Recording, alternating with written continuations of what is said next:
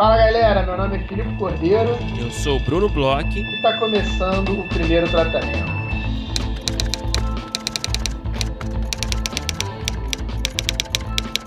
Fala Brunão! Tudo bem?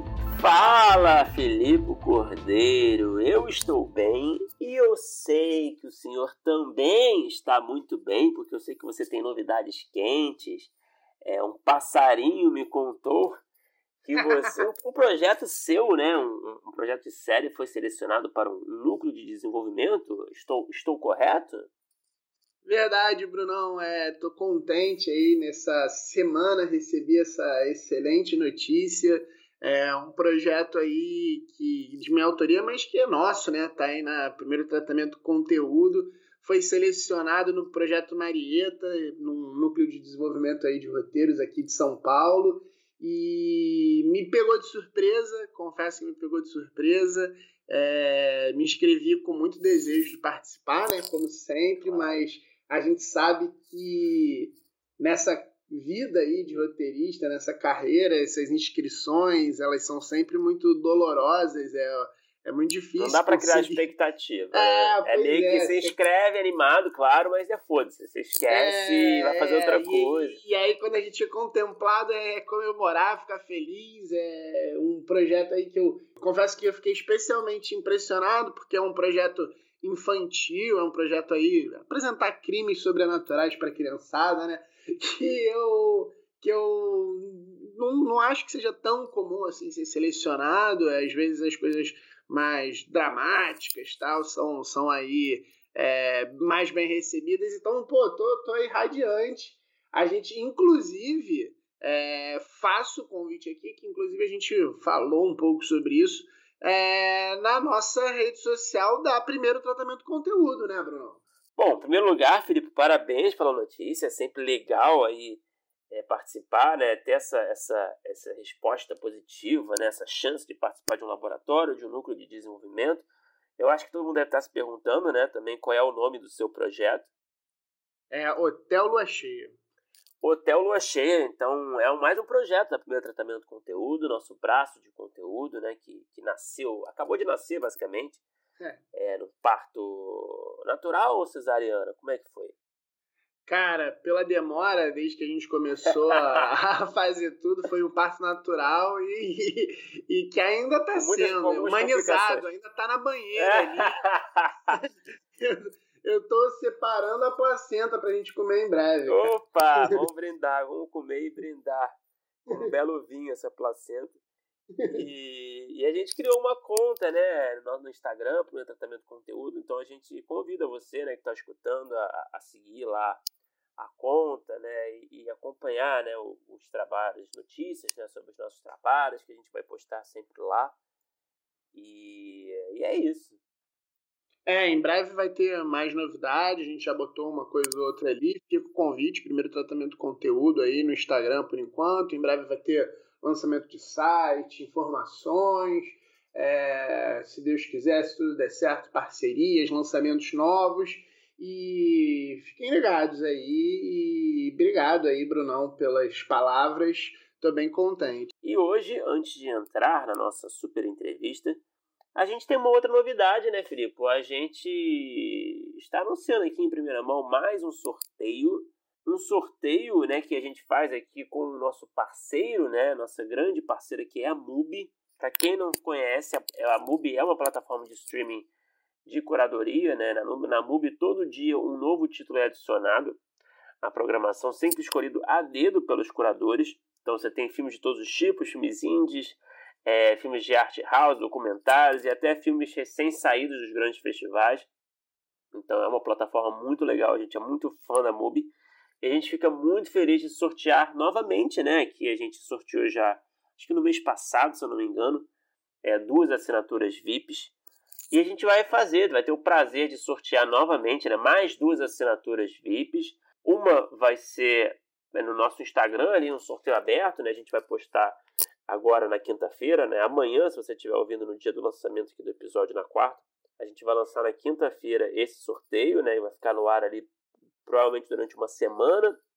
E é aquele esquema, né?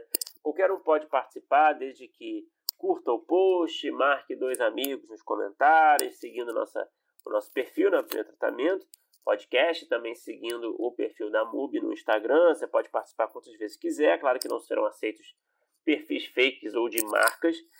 Mas enfim, acompanhe aí, fique ligado que a gente vai é, postar essa semana, na quinta-feira. E também né, a gente vai sortear uma outra, né? E a outra assinatura VIP de um ano a gente vai sortear para os nossos apoiadores ali da faixa Divino Amor. Então, se você já é apoiador é, dessa faixa, você já está automaticamente concorrendo. E é isso. Aí na próxima semana a gente anuncia ali é, os vencedores, tanto do, do sorteio é, do Instagram quanto do sorteio para apoiadores. É isso aí, Brunão. A MUBI aí, nossa parceira que dá muito gosto é, de falar, né? Uma das plataformas mais legais de streaming aí. É, novamente agraciando aí dois ouvintes nossos com um ano, um ano de, de MUBI de graça, um ano aí de todo tipo de filme, de filme maravilhoso. E a gente vai aproveitar, né, que a gente está aí fazendo, falando da MUBI, falando de um ano é, para apoiadores e falar sobre um filme que saiu agora há pouco tempo na MUBI, um filme que está até fazendo um barulhinho aí nas redes sociais. Outro dia vi o Juliano Dornelles falando sobre ele. E, pô, um filme que eu assisti, eu sei que você assistiu, a gente aproveitou para trazer para cá e que, pô, eu adorei. A gente já teve a oportunidade de falar mês passado sobre Shiva Baby, que era um filme é, que também estava estreando, que tinha participado de bastante festivais. E esse mês agora a gente fala de First Cow, a primeira vaca da América, né, Brunão?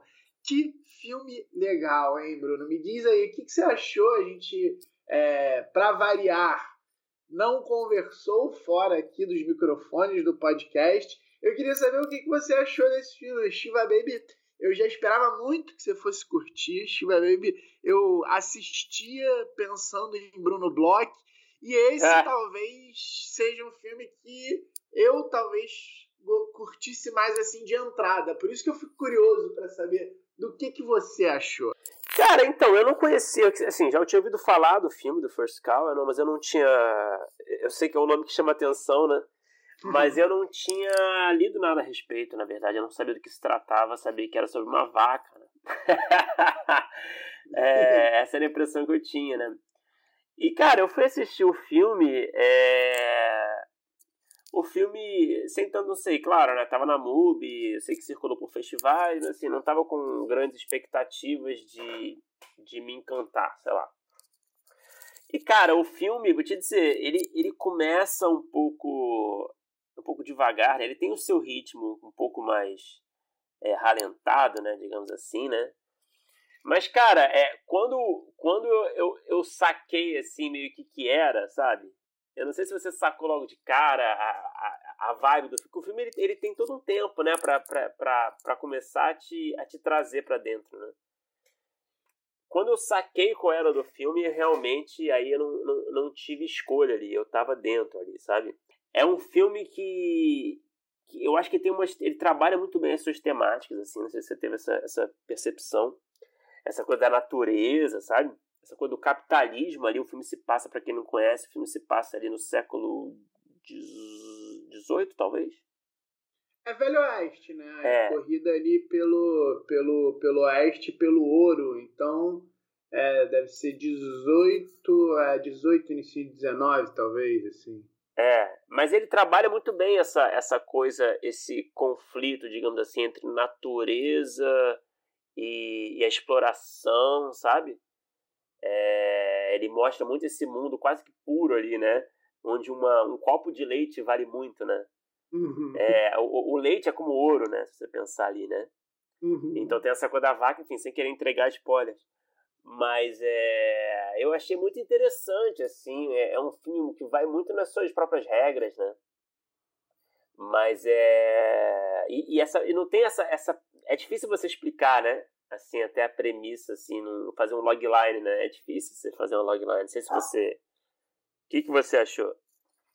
Cara, eu, eu curti muito. Tem, tem um filme recente que eu vi que eu me lembrei um pouco. Eu, eu, eu gosto muito é, de Velho Oeste, de Velho Oestes antigos e até recentes. Assim, Mas você considera é... um Velho Oeste, assim.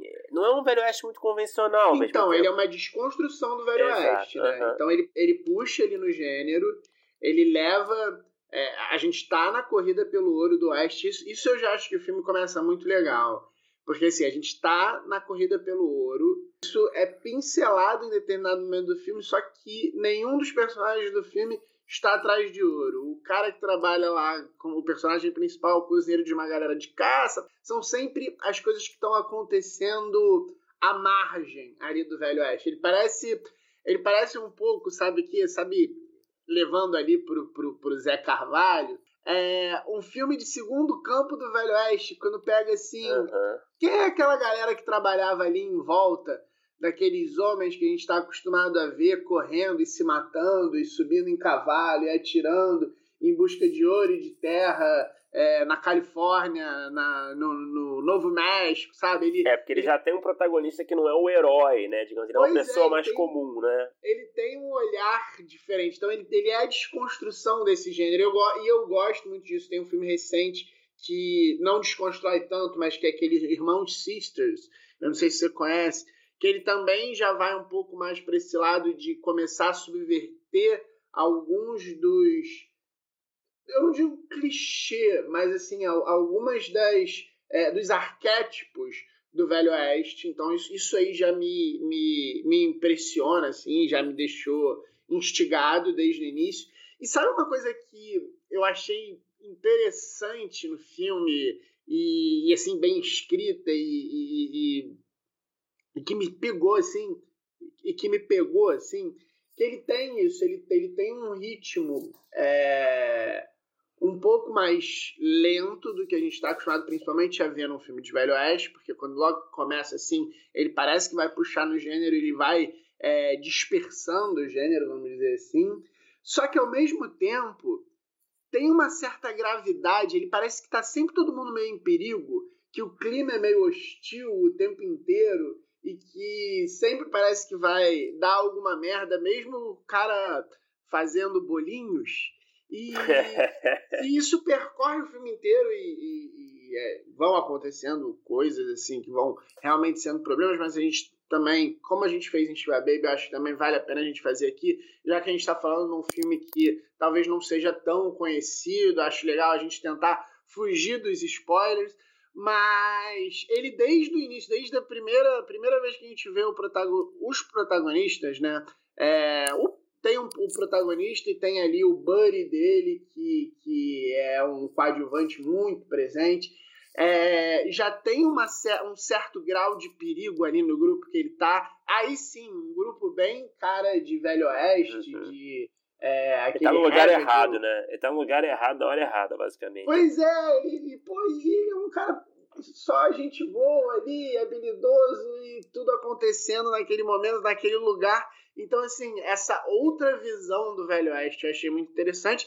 E aí entra e joga pro que você falou. Ele, ele, ele consegue abraçar isso para falar sobre os temas dele, falar é, sobre essa coisa do acumular também. Tem uma coisa ali no acumulado. Quando é que tá bom? Quando é que você pode começar a perseguir o seu sonho? E, cara, eu, eu curti muito. é, Eu acho que. é, eu, eu gosto muito. Eu, eu- cada vez mais, né? A gente viu e vê muitos filmes, a gente chega assim, em épocas que a gente já viu muita coisa. E eu acho muito legal quando a gente pega uma coisa, é, às vezes, que parece que já foi muito batida, e a gente consegue ver uma roupagem quase que completamente nova.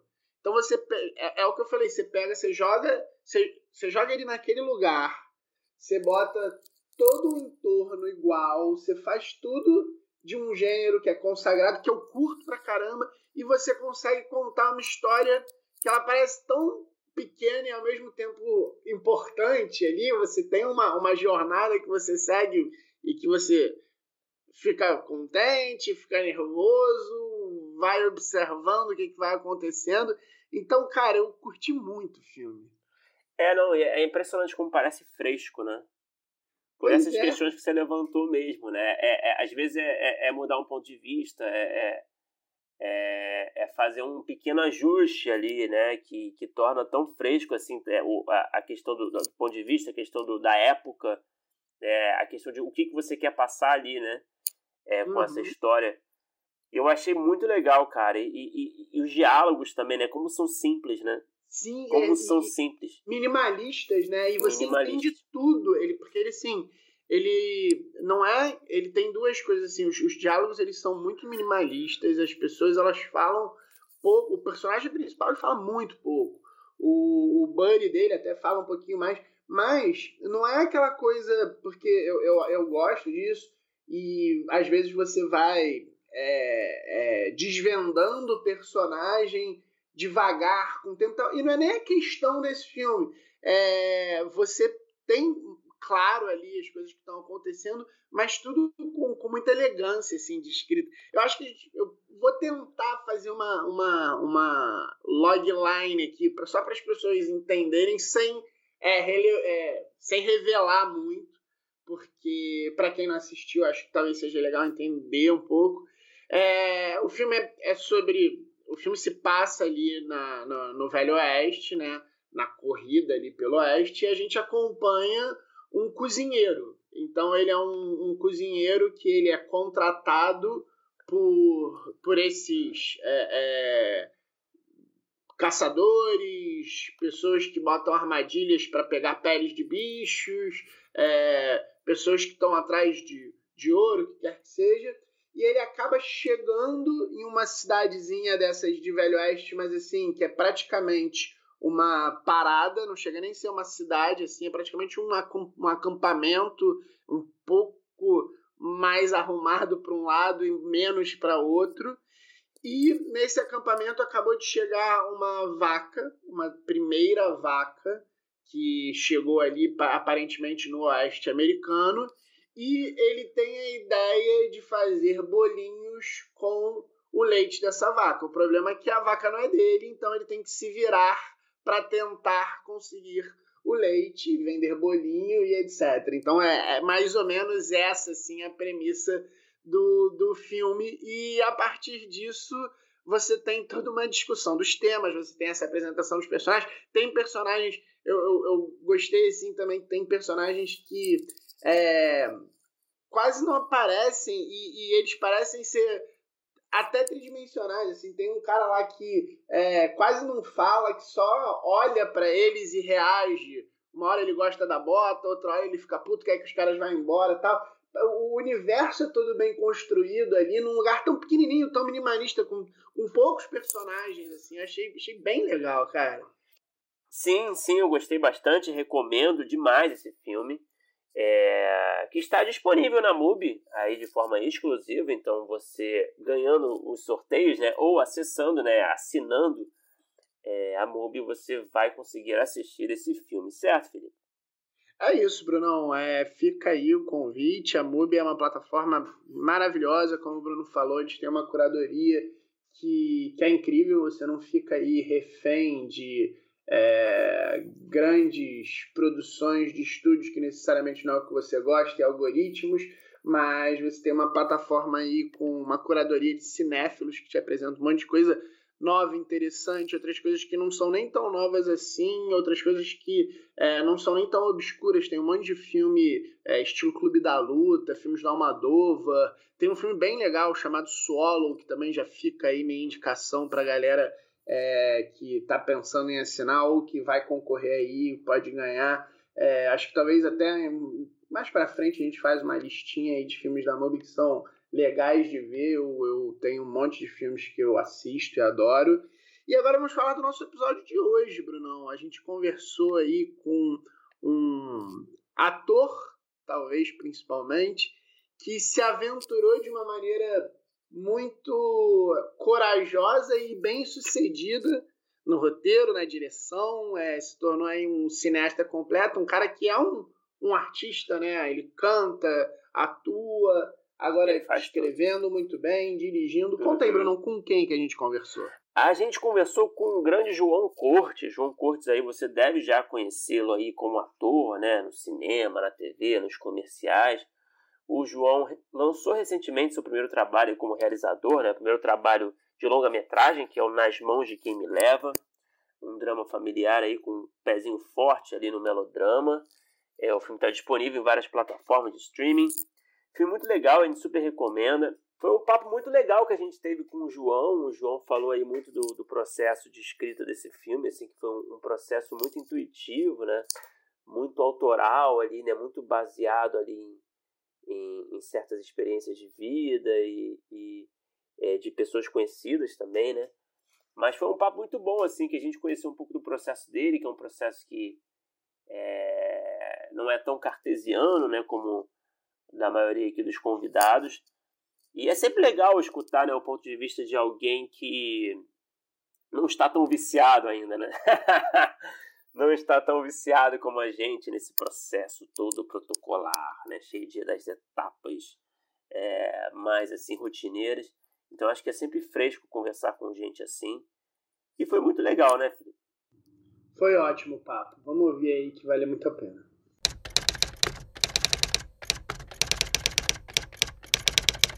João, cara, é, seja bem-vindo aqui ao primeiro tratamento. Muito legal te receber, né? É legal a gente receber, né, Filipe? É, às vezes perfis, né, diferentes, né, roteiristas que são atores, que são diretores, que são produtores, né?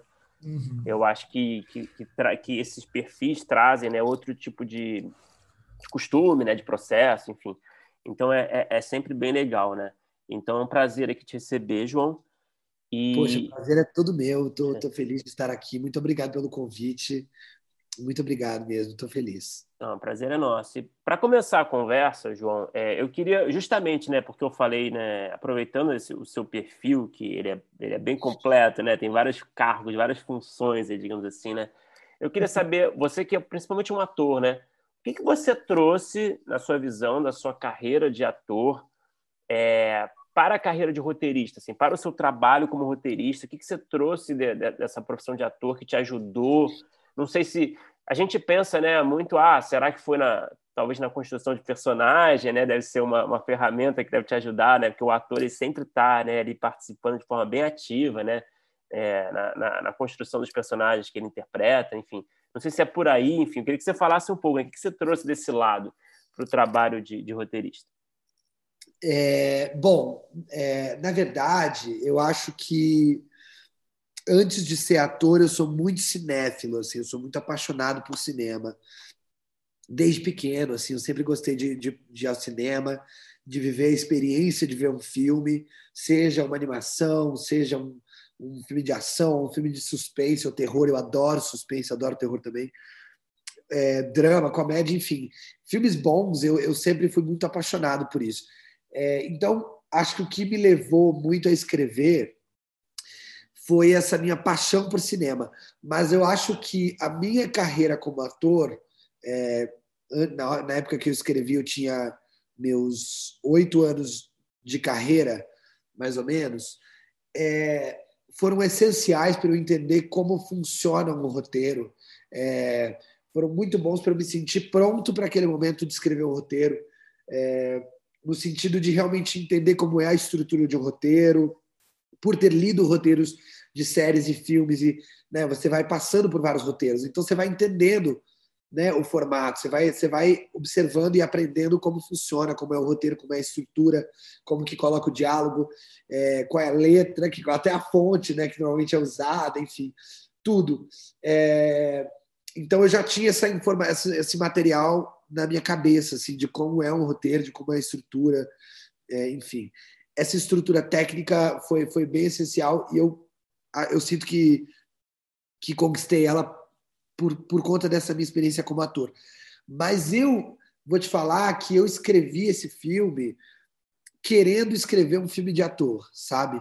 É, a, minha, a minha proposta desde, desde o início era fazer um filme de ator um filme que valorizasse os atores, um filme que fosse sobre as performances, um filme que fosse sobre o trabalho dos atores e, e claro, né, todos os, os departamentos, mas eu queria muito valorizar aquilo. Então eu acho que é, muito do meu processo como roteirista, principalmente escrevendo diálogo, é, é falar, eu fico falando o diálogo, depois eu falo alto para ver se funciona, se cabe na boca. Até antes de eu escrever o diálogo, eu fico experimentando em voz alta qual seria a, a, o diálogo entre duas pessoas, entre aquelas duas pessoas, ou três ou quatro, enfim. É, então eu fico atuando mesmo, sabe? Eu atuo as cenas, eu atuo cada personagem que eu escrevo para porque aí às vezes nesse meu improviso como ator vem uma frase interessante, vem uma maneira de... e aí eu já gosto de escrever exatamente como eu falei.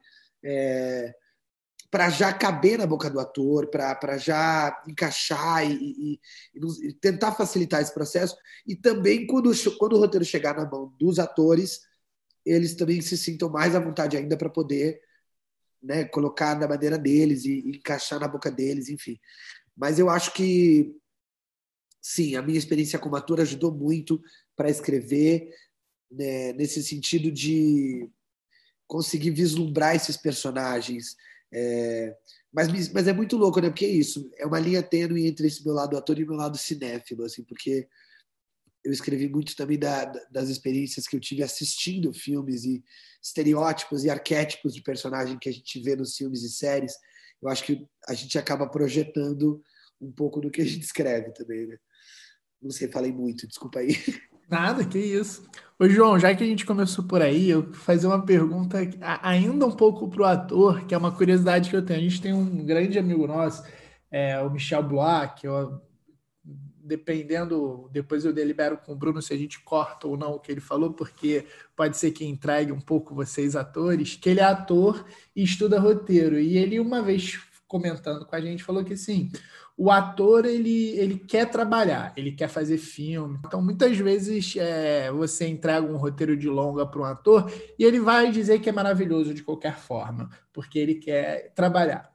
E aí, minha pergunta é se, a partir do momento que você começou a, a escrever e você parou e falou: Ah, quero, quero escrever, quero escrever meu roteiro, se sua leitura de outros roteiros que passou a chegar em você é, mudou. Você começou a olhar com outros olhos, essa vontade de atuar em qualquer coisa realmente existe, o que ele falou, ou é, você já tinha um olhar muito voltado para roteiro? Como é que é esse outro lado de pessoa que botou a mão na massa olhando agora para os roteiros? É, nossa, sua pergunta foi super interessante. Ninguém nunca tinha me perguntado isso, adorei. É, e eu acho que tem duas coisas, né? Tem um lado que é essa é, esse, esse assunto que o seu amigo trouxe, que esse amigo ator aí, eu acho que existe sim, principalmente no Brasil, é, porque, enfim, aí a gente vai para uma coisa mais histórica, mas eu acho que nós, como brasileiros, está intrínseco na nossa cultura essa coisa do sobreviver, né? Porque o país é o país é, subdesenvolvida, é um país que é tudo uma bagunça, tudo um caos. A nossa, a nossa indústria do entretenimento do Brasil ainda é, digamos assim, precária, entre aspas, né? ainda tem muito a ser desenvolvida. Agora está tá, tá, tá realmente melhorando muito, mas durante muito tempo foi né, precária, assim, sem, limitada, digamos assim, né? em termos de roteiro, em termos de, de oportunidade para atores, enfim, eu, eu sinto que está melhorando, mas a gente ainda tem muito caminho para andar. E eu acho que por isso existe essa cultura dos atores de um medo abismal de ficar sem trabalho, né? Então vira essa coisa, essa guerra, né? Vira essa competitividade contínua, mas eu não sei até que ponto isso é saudável, porque isso gera uma ansiedade enorme em nós como atores e atrizes e atuantes. É, gera uma ansiedade muito, muito louca, porque é isso, essa constante necessidade de trabalhar, trabalhar, trabalhar, e aí isso faz com que a gente tenha um julgamento menor sobre qual é o trabalho que a gente está fazendo, qual é o nível de qualidade artística do que a gente está fazendo, e mais preocupado em fazer, em estar trabalhando, estar tá contratado, né? Estou contratado. Eu acho que realmente existe isso, é, é preciso reconhecer que eu sinto que, pela minha experiência, o Brasil funciona muito nesse lugar, mas eu tento buscar, desde o começo da carreira, ter uma visão de carreira no sentido de escolher os trabalhos. É, eu não fiz muita novela, né? Eu fiz uma novela na vida, justamente porque não, não a novela que eu fiz foi uma experiência legal, mas assim É, eu só faria de novo se fosse realmente um personagem que fosse muito interessante para mim, que valesse a pena. É, e, enfim, eu, eu escolho os trabalhos muito pelo roteiro. E aí conecta com essa ideia do roteiro que você falou, que é muito interessante. Eu acho que depois que eu escrevi o roteiro e, enfim, comecei a me descobrir roteirista, a minha visão mudou realmente de, dos roteiros que eu vejo é, até de aprender como roteirista, né? De ter esse olhar de, olha como ele escreveu esse diálogo. Eu amo diálogo, né, cara? Eu sou apaixonado por diálogos.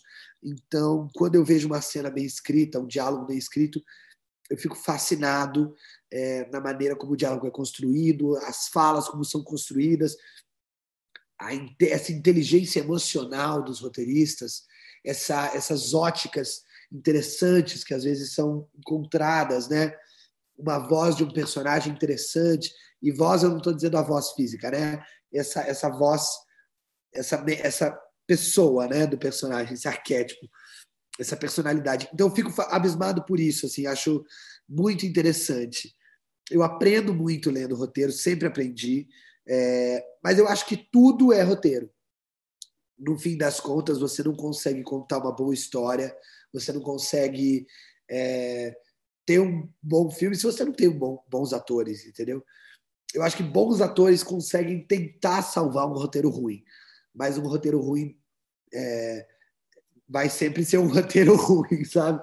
Do contrário, se você tem um roteiro muito bom, com atores não tão bons, talvez o filme se salve, porque o roteiro é bom, entendeu?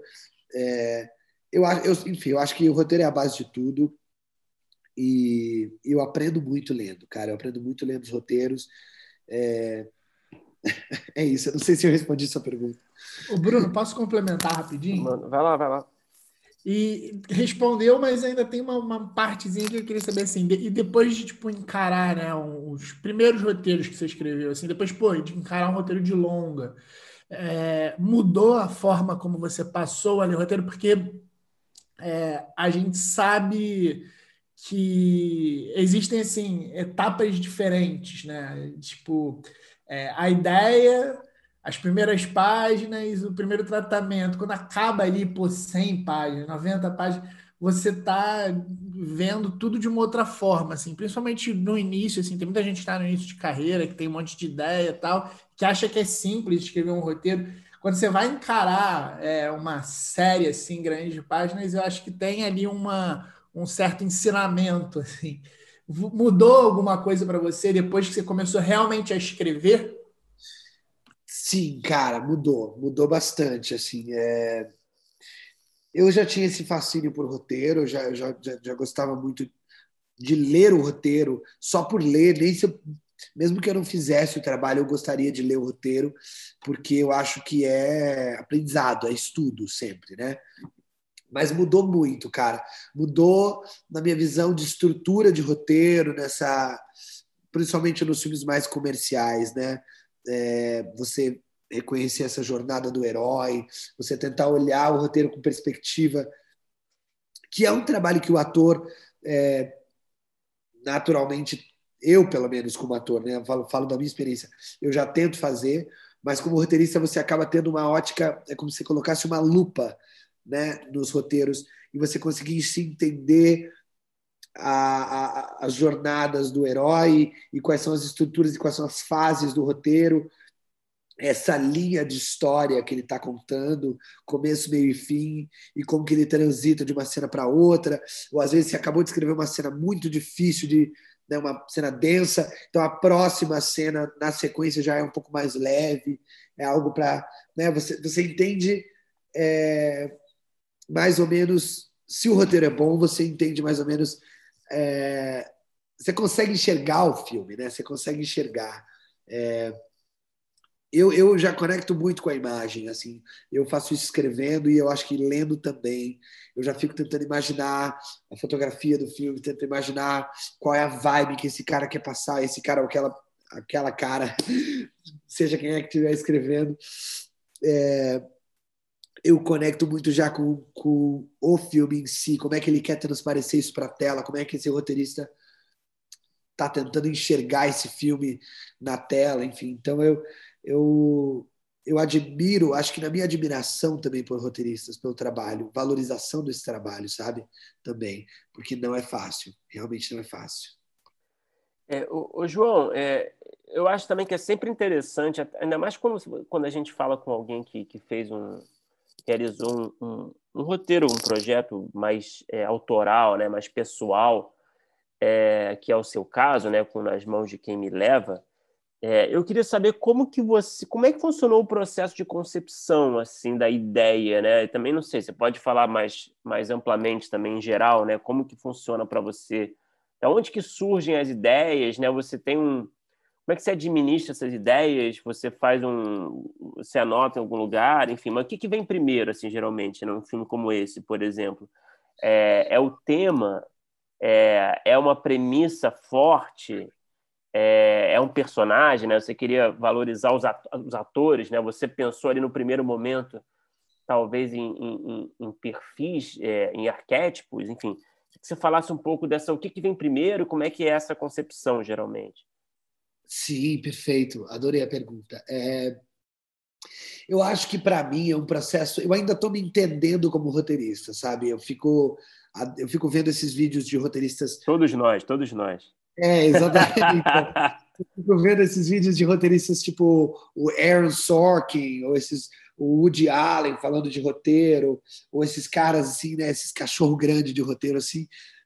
É, ou esses round table, adoro ver essas mesas redondas de roteiristas é falando, porque é muito interessante ver o processo de cada um e como cada um tem um processo diferente mesmo. É, e para mim é um processo muito subjetivo, assim, é muito instintivo, é lúdico. É, a ideia, o, o, esse, esse embrião da ideia pode vir de qualquer lugar para mim, às vezes a inspiração vem de uma música, uma música que eu ouço que é muito boa, me dá vontade de escrever uma coisa para aquela música, uma cena que seja. Às vezes é só uma imagem que me vem na cabeça de uma cena, às vezes é um personagem, é...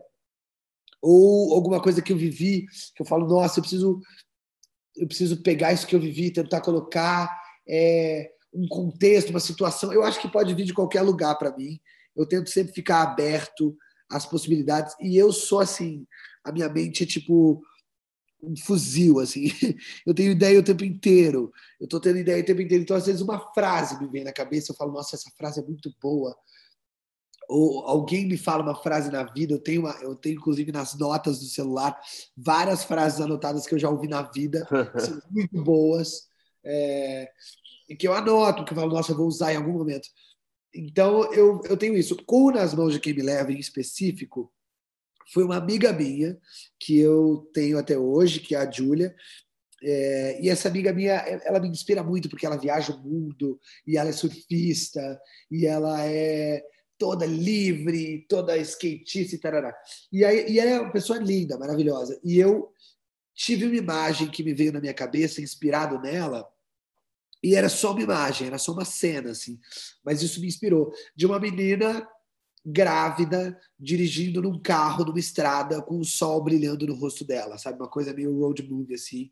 Uma menina jovem, cabelos esvoaçantes com vento, e ela dirigindo um carro grávida, chorando, com o coração partido e o sol brilhando no rosto, e ela indo por uma estrada meio sem rumo, assim. Eu falando, nossa me veio essa imagem dessa jovem na estrada. Que interessante, será que isso é o começo de uma história ou será que isso é o final? Para onde ela está indo? Eu quero contar a história dessa jovem, eu quero contar.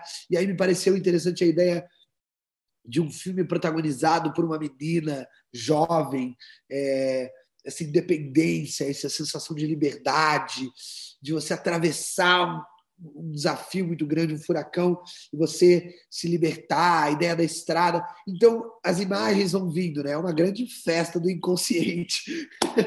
Mas eu eu vi, eu tive essa ideia e aí eu comecei a pensar, bom, será que isso é o começo ou o final da história? E aí eu defini que isso era o final da história, essa, essa, essa imagem. E aí eu fui construindo o que teria que acontecer para ela chegar nesse ponto que ela está, né, da história. E aí eu comecei a, a, estruturar, mas o que inspirou foi essa imagem inicial aí da, da menina, assim. E aí isso me, me propulsionou pro, pro resto. Que coisa, hein? Que coisa. Eu, eu tava crente que era uma premissa, né? Porque o seu filme tem uma premissa, né? Muito, muito clara ali, né? Tem uma, uma logline, digamos assim, né? Uhum. Eu tenho, o meu processo, pelo menos, é um pouco mais, digamos, não sei se é, é racional é a palavra, né? Um pouco mais cartesiano, sei lá.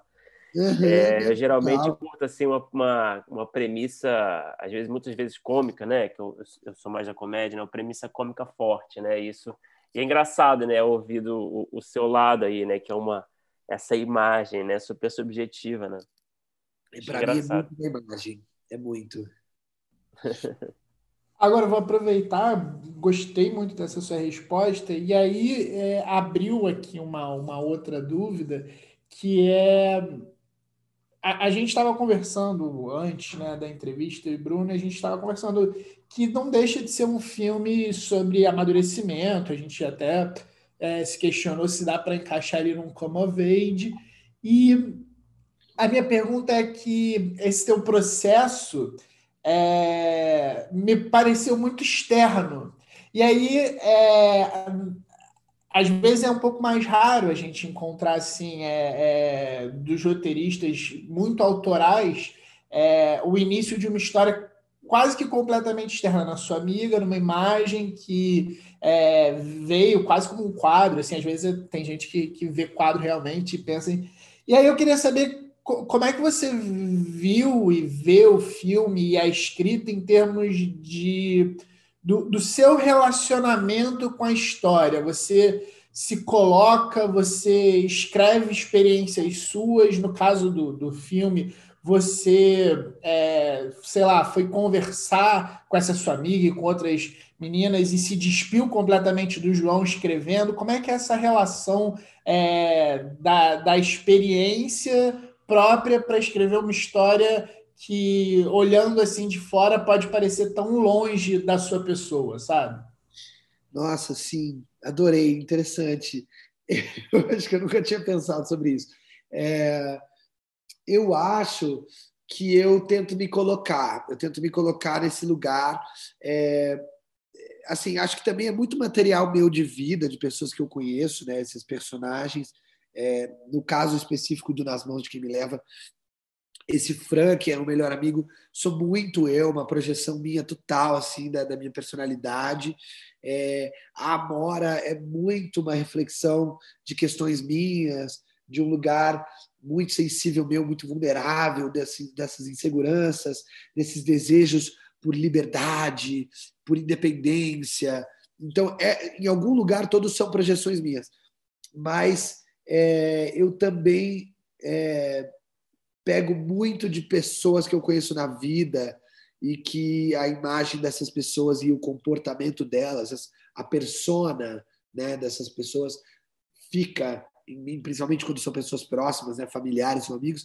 Então você meio que projeta é, esse meio, esse meio é, como se fosse esse DNA da personalidade nesses personagens, né? Como se fosse um arquétipo mesmo, né? Você consegue enxergar quem é essa figura, como é que é a energia dessa figura e como que ela. Mas eu tento me colocar, eu tento sempre me colocar no lugar desses personagens. Até na hora de escrever as cenas eu atuo, como eu mesmo tinha dito, né? Eu, eu gosto de atuar é, e, e, e, tentar entender, beleza, o que que essa pessoa faria, principalmente quando não é uma coisa próxima do meu universo, quando é alguém com pensamentos distantes do meu, quando é alguém é, diferente. Né? Eu, então, eu, eu, tento até me desafiar mais nesse lugar para entender como é que essa pessoa pensaria. Mas vou dizer uma coisa, assim, para ser bem justo. Quando eu terminei o primeiro tratamento do roteiro, eu comecei a fazer várias leituras. É, com amigos e amigas, e produtores, e roteiristas, e, e atores, justamente para ouvir na boca de outras pessoas e ouvir opiniões. É, e isso eu acho que é um processo essencial, pelo menos para mim, assim, foi muito importante, é, porque você fica, pelo menos, né, enfim, falando de mim, você fica muito tempo ali com, aquele, com, aquela, com aquela arte sua, você fica muito tempo ali pintando aquela obra, aquele universo. Então, quando você compartilha, aí você começa a entender como é que esse universo chega nos outros, né? como é que essa obra toca os outros e como é que os outros enxergam. Então, foi, foi muito importante e eu acho que eu vou fazer isso sempre. Todo roteiro que eu escrever, eu vou querer fazer leituras e ouvir das pessoas. É, porque é isso, às vezes a gente fica muito dentro da nossa cabeça, né? Apesar de confiar nos meus instintos, é, eu, eu, sinto que eu preciso ouvir dos outros para poder ter um parâmetro, assim, sabe? E João, falando ainda de, de, personagem, né? Você disse agora, né, que você gosta de se colocar, né, muito nos seus personagens, né, que você está escrevendo. É, mas como é que é assim o, essa construção? Ela passa por onde também, assim, no sentido do, do, do processo, né? Ela, você, você se escreve, costuma escrever algum algum texto sobre esses personagens? Quanto que você sente que você precisa entender né? Além de se colocar neles, quanto que você sente você precisa entender sobre eles? Quando que você sente que você já descobriu quem eles são? Você tem algum esquema visual? Você gosta de pensar na... É, você tem algum esquema para pensar nas falhas desses personagens, nas virtudes? Ou é um pouco mais assim, o texto vai... O texto ele vai revelando esses personagens, de certa forma? Cara, eu, eu acho que, que é meio essa segunda opção. Assim, eu acho que o texto vai revelando. É, eu sinto que quando eu começo o roteiro, eu estou vive, vivendo exatamente isso, essa questão nesse segundo roteiro. Eu estou escrevendo um segundo roteiro agora é, é, de longa, né? E, e, é bem mais difícil, porque eu estou contando uma história de uma família do interior de São Paulo, bem conservadora, bem é, careta e, e, e, cheia de dogmas e preconceitos, uma coisa é, bem, bem diferente do meu universo. Então, eu estou é, vivendo justamente esse processo de tentar é, humanizar esses personagens, olhar essas virtudes e olhar os defeitos, onde que esse personagem se humaniza, onde que ele falha, onde que ele sofre, onde que ele tem medo. Esse lugar é um dos lugares que eu mais admiro na escrita dos outros, né? Dos outros roteiristas. É, a maneira, essa inteligência emocional, essa sensibilidade para conseguir olhar os seres humanos e, e conseguir construir personagens multidimensionais, multifacetados, complexos, né? Porque é muito fácil a gente cair nesse lugar de ele é isso aqui, ele é, ele é malvado, ele é escroto, ele é filho da puta, ou ela é legal, ela é fofa, ela é querida, né? E aí é, é muito louco, eu acho que eu conto muito com os atores, sabe? Eu acho que talvez venha esse lugar meu do ator e consequentemente diretor de escrever o texto confiando muito que vai funcionar, porque eu tenho eu vou ter bons atores que vão pegar esse texto e eu vou conseguir, e confiando muito na direção que eu vou dar para esses atores também, é, para construir essa cena, sabe, essa coisa de tipo, talvez não faça tanto sentido no papel, é, ou talvez você não, tá, não, esteja entendendo o que está rolando no papel, mas eu prometo que a hora que, que virar uma cena, eu vou, vou explicar como é que vai funcionar, sabe assim? Então eu começo escrevendo sem, sem saber muito quem são essas pessoas, sabe? Eu deixo eles me contarem, sabe? Uma coisa louca, assim, é muito doido o processo. Porque, assim, me abrindo, eu não sou um roteirista com técnica, um roteirista estudado. Eu nunca fiz um curso grande de roteiro, fiz workshops de roteiro, mas eu não sou essa pessoa que tem. Você estudou fora também, não foi? Eu estudei fora, mas eu estudei atuação, né? Fiz um curso ah, de tá. atuação tá. lá fora, é, em Nova York.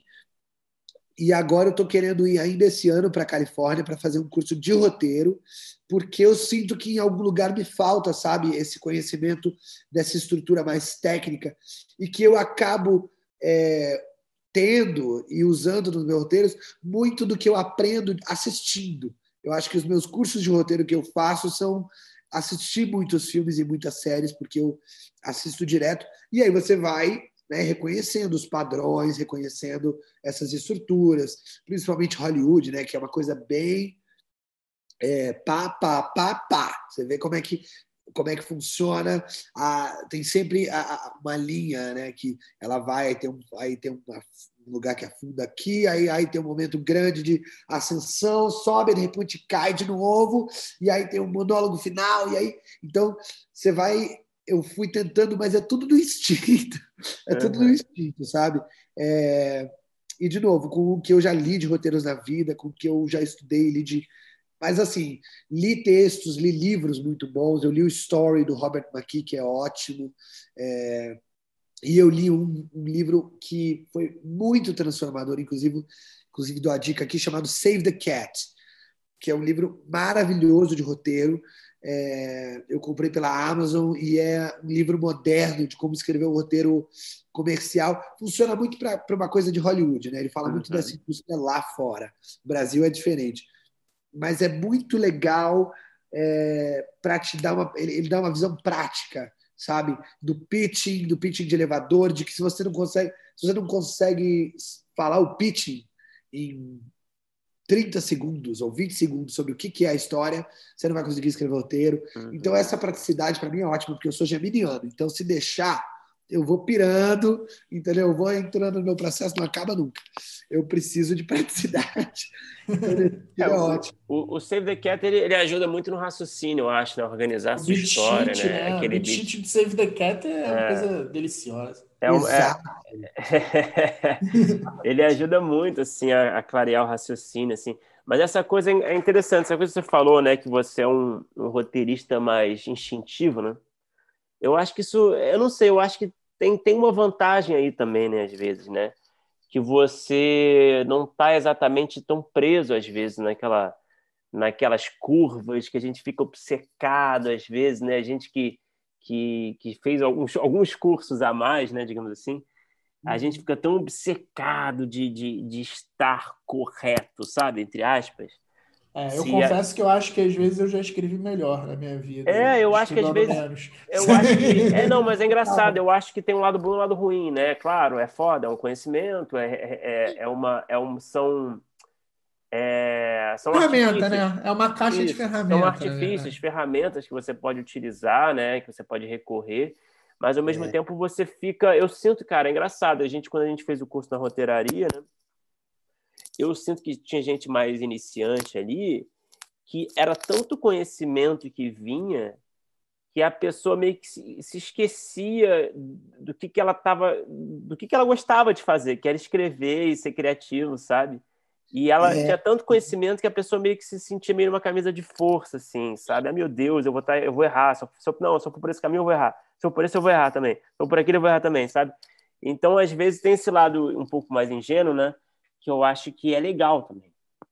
É, não, e, e às vezes essa, essa estrutura, essas regras de roteiro podem acabar aprisionando, né, um pouco, né? Então, é, é uma linha tênue, né? Saber, saber equilibrar, né? essa, essas, essa técnica com o instinto, com o artístico.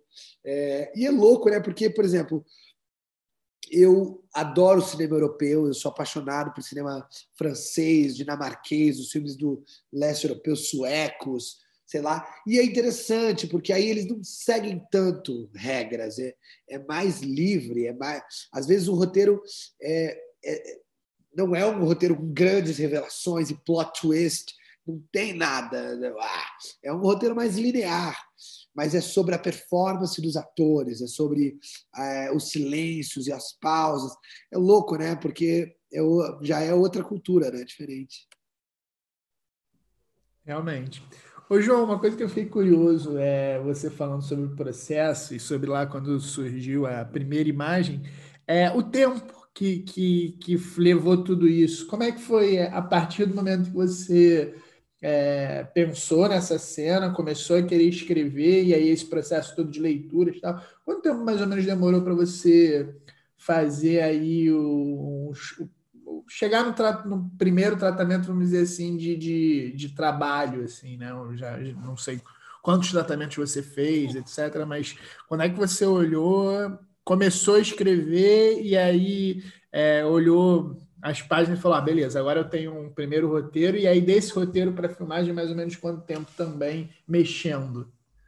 Cara, então, eu, eu fiz acho que no final cinco tratamentos por aí.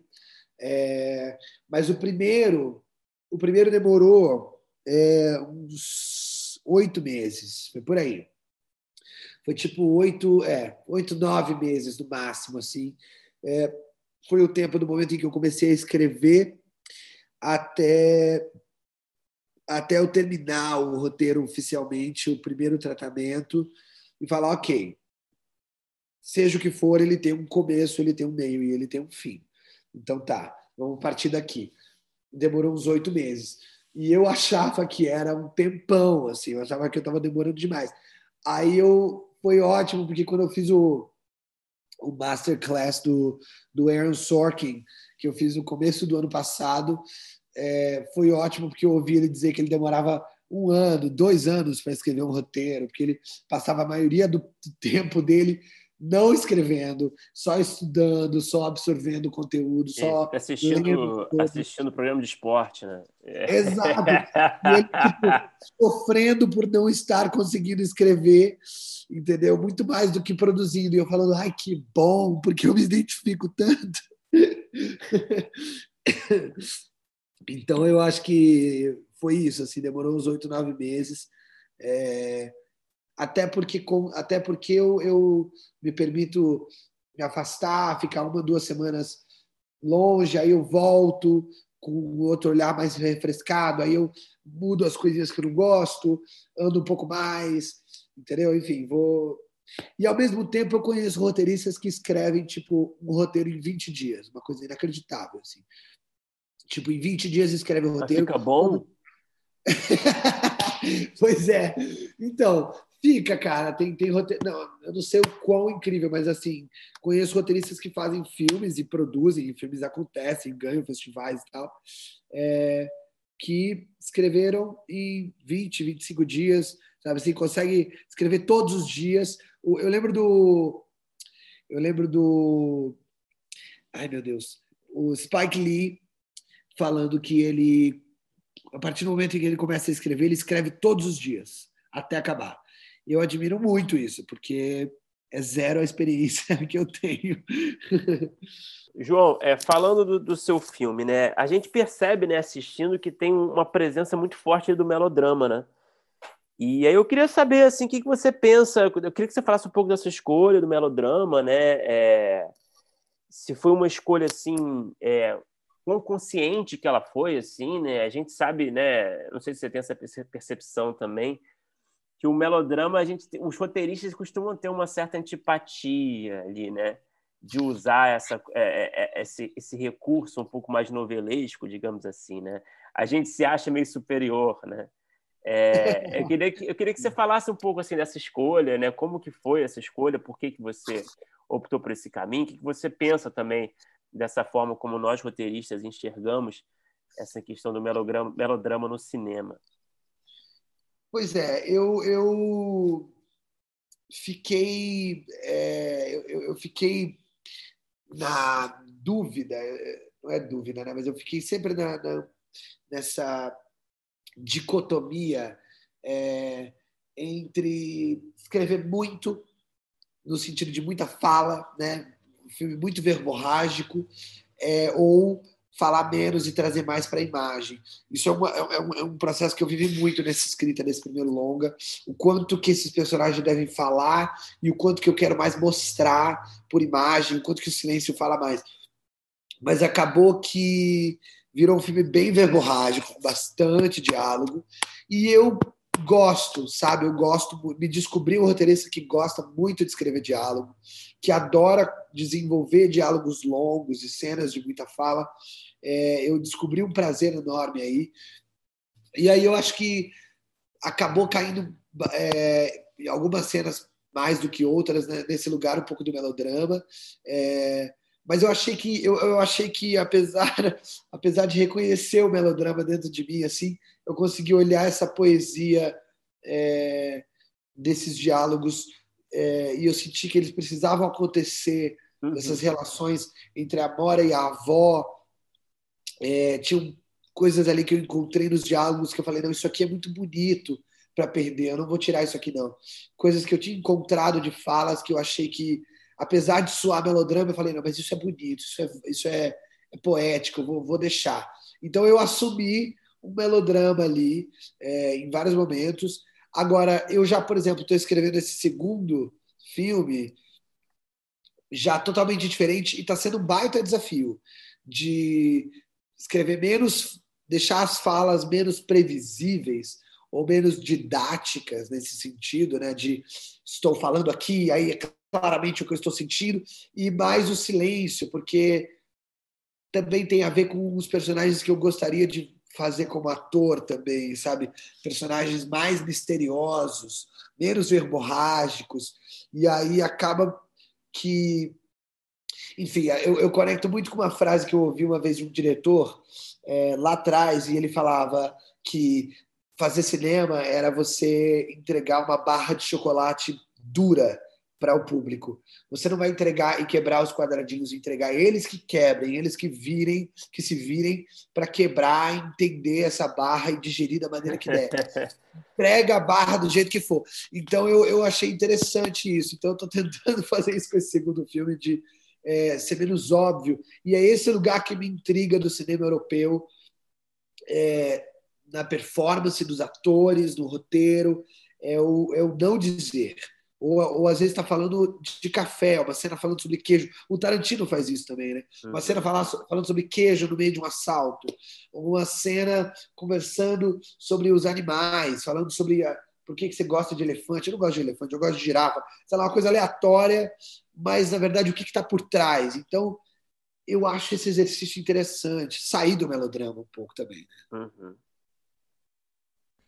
Ô, João, é, uma coisa. É, agora você falou né, sobre esse novo filme que você está escrevendo, aí eu já ia te perguntar sobre é, se realmente, pelo que você foi contando, até de curso e tal, é, a mosca do roteiro tinha te picado, e, e aí eu queria saber, aproveitar e saber se esse filme você também está escrevendo para dirigir. Eu imagino que sim, porque você falou que todo o seu processo é muito visual e muito próprio, assim.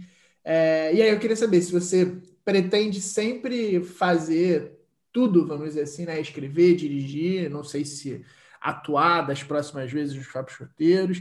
E, e, e se vai continuar escrevendo muito, assim, é, é, virou roteirista, ou ainda quando você vai ali no, no médico, você já, já bota assim, ator barra roteirista, barra diretor, ou você ainda bota ator ali?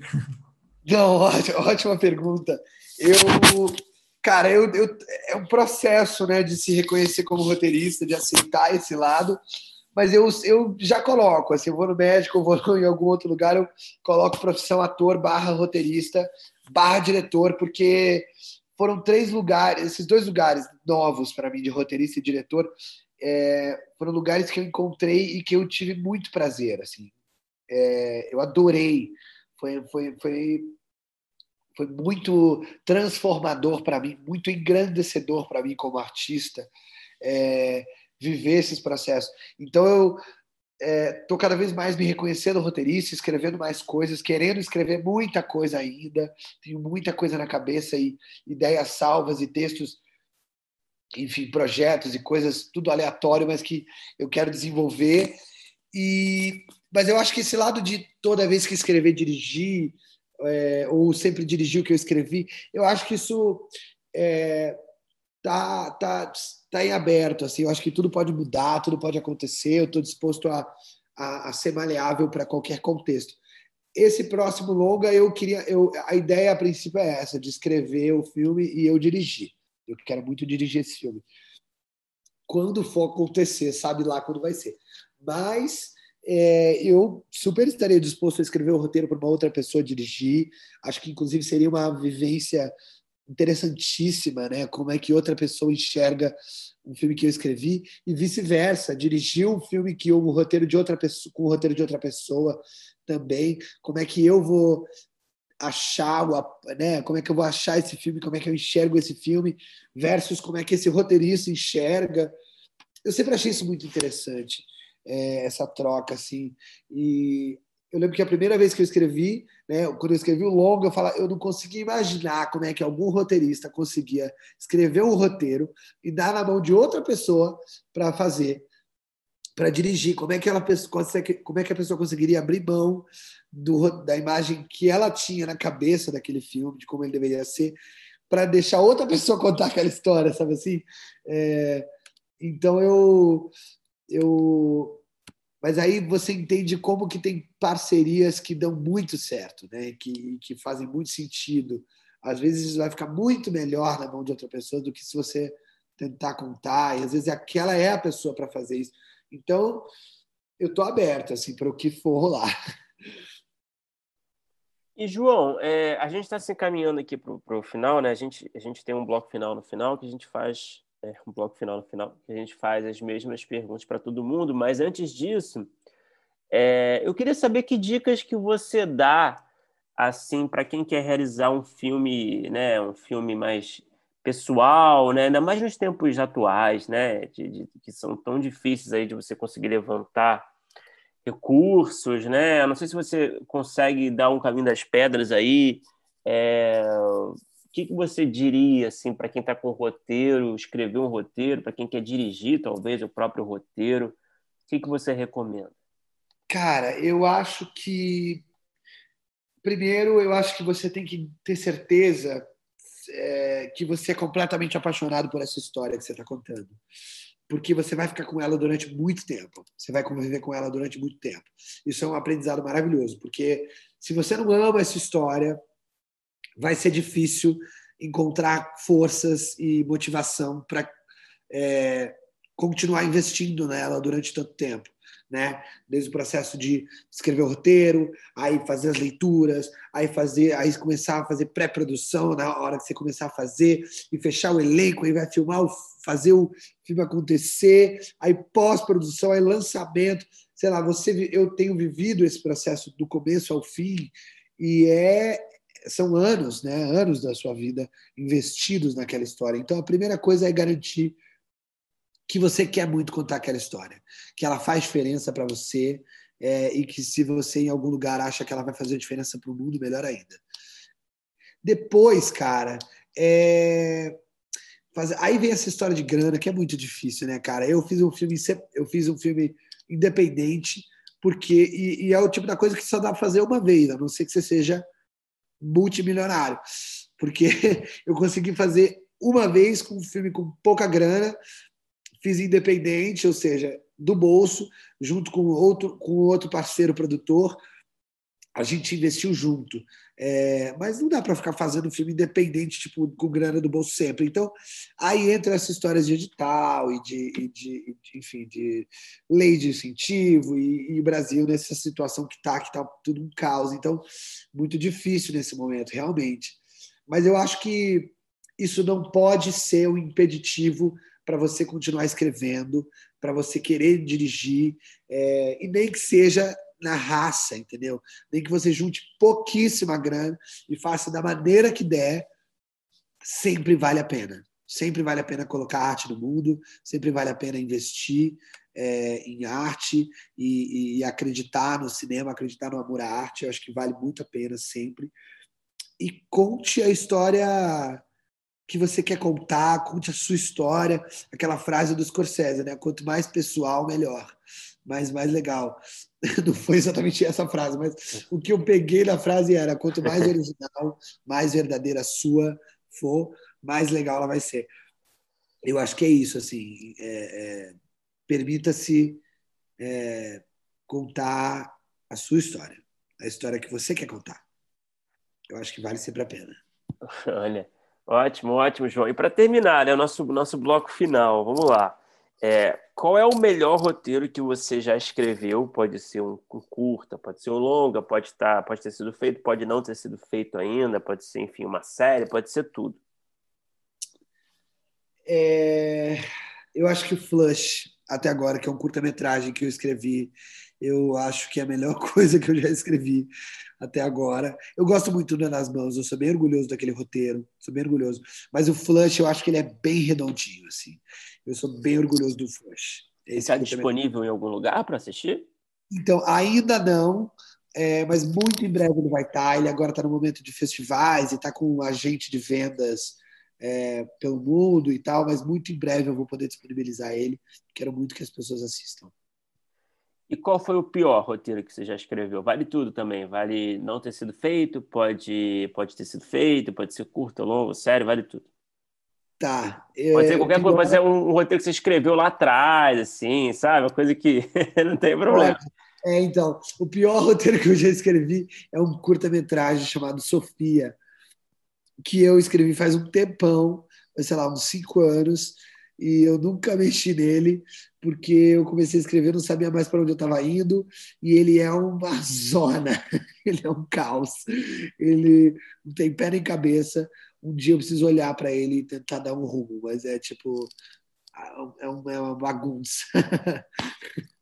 uma bagunçona. E João, o que que você assistiu? E aí pode ser nacional, estrangeiro, em qualquer formato, série, filme, que assim que acabou você pensou assim, putz, eu queria ter escrito essa história. Nossa, que coisa linda essa pergunta. Tanta coisa, meu Deus, tantas histórias, tantos roteiros. É, eu lembro que eu assisti uma série é, que eu, eu vou, eu, vou, até além dessa pergunta aqui. Na verdade, eu assisti essa série, não sei se vocês já viram, vou falar o nome, mas eu fiquei, foi além de achar que, eu, de, de querer ter escrito. Eu falar assim, cara, eu não sei nem se eu tenho capacidade intelectual para escrever essa série. Ela, ela me desafia intelectualmente. Ela é muito, o roteiro é muito incrível, que é Succession na HBO. Ah, não sei é se vocês já ouviram. Nossa. A gente é... fala, todo episódio a gente fala do Succession. A gente tem episódio Nossa. especial sobre Succession. Todo dia eu falo eu de Succession. Brilhante essa série, eu acho muito bem desenvolvida, os roteiros, os diálogos maravilhosos, um roteiro muito ajustado. E eu fiquei chocado, fiquei assim, meu Deus, eu queria muito ter escrito isso, mas assim, acho que eu nem consigo escrever isso ainda. É, é muito. Agora, por exemplo, vou falar de um outro exemplo. Eu assisti recentemente um filme da Disney, uma animação chamada Luca. Um filme lindo, uma animação uhum. linda da, é, da Disney chamada Luca. E eu queria muito ter escrito esse roteiro. Lindo, eu, fiquei, eu chorava de, no final, porque é uma animação LGBT que se passa na Itália, no verão da Itália, e é a coisa mais delicada e sensível que eu vi nos últimos tempos. Eu queria ter escrito aquilo. Achei lindo. Para encerrar, João, qual é o, o, Talvez seja esse roteiro que você está escrevendo agora, né? Qual é o projeto que você tem desenvolvido, uma, que você está escrevendo, uma ideia, talvez, é, que você sonha em vê-la realizada nas telas, no cinema, na TV, onde for, no streaming, por que não? É, qual é aquele projeto que está no topo da sua lista? Seria esse esse roteiro que você está escrevendo agora? É, é, esse roteiro que eu estou escrevendo agora. É... Eu ainda não vou falar nada para não dar spoilers, porque ele ainda é work in progress, mas é um filme LGBT, é... LGBTQIA+, e eu estou escrevendo ele já faz alguns meses, é... e é um filme que está sendo difícil por ele ser muito íntimo, por ter muito da minha jornada como homem, como homem gay, como, como, como artista, é é, é, um lugar que mexe muito com os meus sentimentos, com a vulnerabilidade, mais do que o, o, o nas mãos de quem me leva. Então, ele, mas eu quero muito fazer um filme incrível, assim. Eu estou com grandes expectativas sobre esse roteiro. Então, eu, eu, esse é o meu projeto número um nesse momento.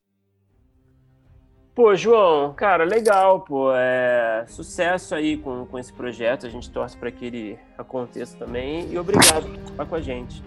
Poxa, eu que agradeço, gente. Adorei o papo. Adorei o papo.